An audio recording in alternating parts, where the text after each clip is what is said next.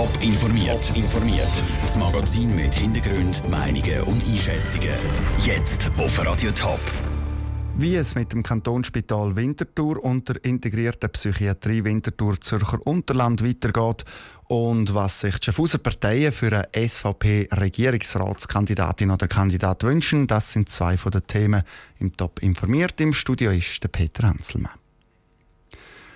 Das Kantonsspital Winterthur, kurz das KSW, und die integrierte Psychiatrie Winterthur Zürcher Unterland, kurz IPW, sollen keine Aktiengesellschaft sein. Das hat das Zürcher Stimmvolk im Mai so entschieden und hat der Regierungsrat damit vor eine schwierige Aufgabe gestellt.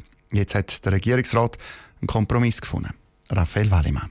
Die IPW soll in eine öffentlich-rechtliche Anstalt umgewandelt werden. Das KSW, das schon eine öffentlich-rechtliche Anstalt ist, soll dafür seine Immobilien selber planen und bauen dürfen. Damit soll auch der Wille vom Volk umgesetzt werden.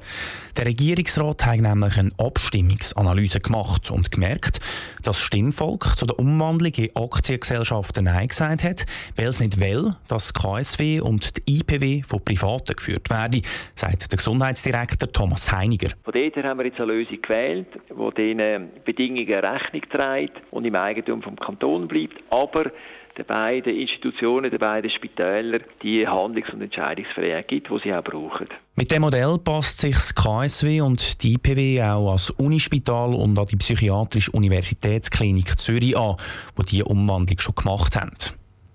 Die KSW-Leitung hat sich bei der Abstimmung im Mai für eine Umwandlung in eine AG stark gemacht. Mit dem Kompromiss ist der Franz Studer, Präsident vom Spitalrat, zufrieden, stellt aber gleichzeitig neue Bedingungen an Regierungsrat. Wir haben offene Themen im Bereich Personal. Wir sind eingebunden ins kantonale Personalstatut. Das ist nicht geeignet im Bereich vom Gesundheitsmarkt von einem Spital, wo einen ausgerechneten Arbeitsmarkt hat. Darum hofft der Franz Studer, dass das Personal bald nicht mehr vom Kanton, sondern direkt vom Spital angestellt werden kann.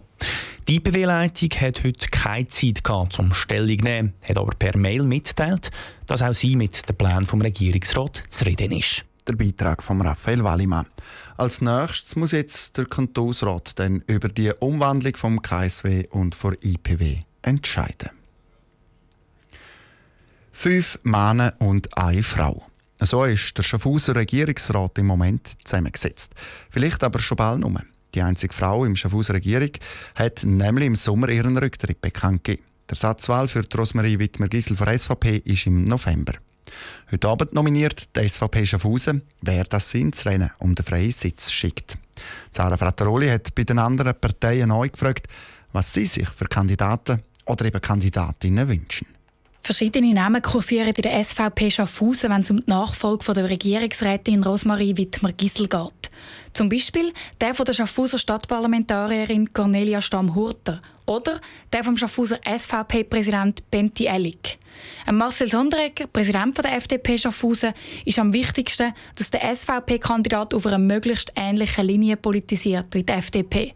Nur um die politische Einstellung geht es der FDP dann aber doch nicht. Die Frauenfrage ist eine sehr wichtige Frage, vor allem weil sich in der Vergangenheit immer wieder gezeigt hat, wenn Sie ein Führungsgremium haben, wenn das Geschlechter durchmischt ist, im Allgemeinen zu besseren Entscheidungen führt. Und darum können wir natürlich da unterstützen, wenn eine Frau gewählt wird.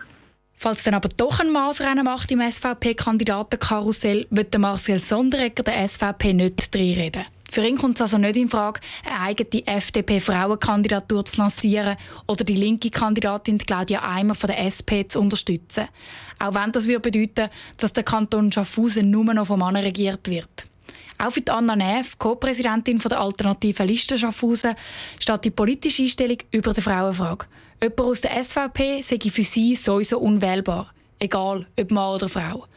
Dael ist froh, dass die SP eine Frau nominiert hat. Von der SVP erwartet Anna Neff nicht so viel Weitsicht. Natürlich begrüßt wir eine Frau im Regierungsrat. Aber ich erwarte jetzt nicht von der SVP, dass sie groß auf die Frage eingeht. Respektive ich würde es wünschen, aber ich nehme nicht an, dass sie wahnsinnig auf das schauen.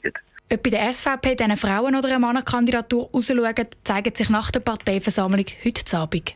Der Beitrag von Sarah Frattaroli. Wer das die SVP dann ins Rennen schickt, über das berichtet Radio Top morgen am Morgen. Aktuelles zum Asylbereich. Mit dem Titel hat der Zürcher Regierungsrat Mario Fehr heute Morgen die Medien zu einer Medienkonferenz eingeladen.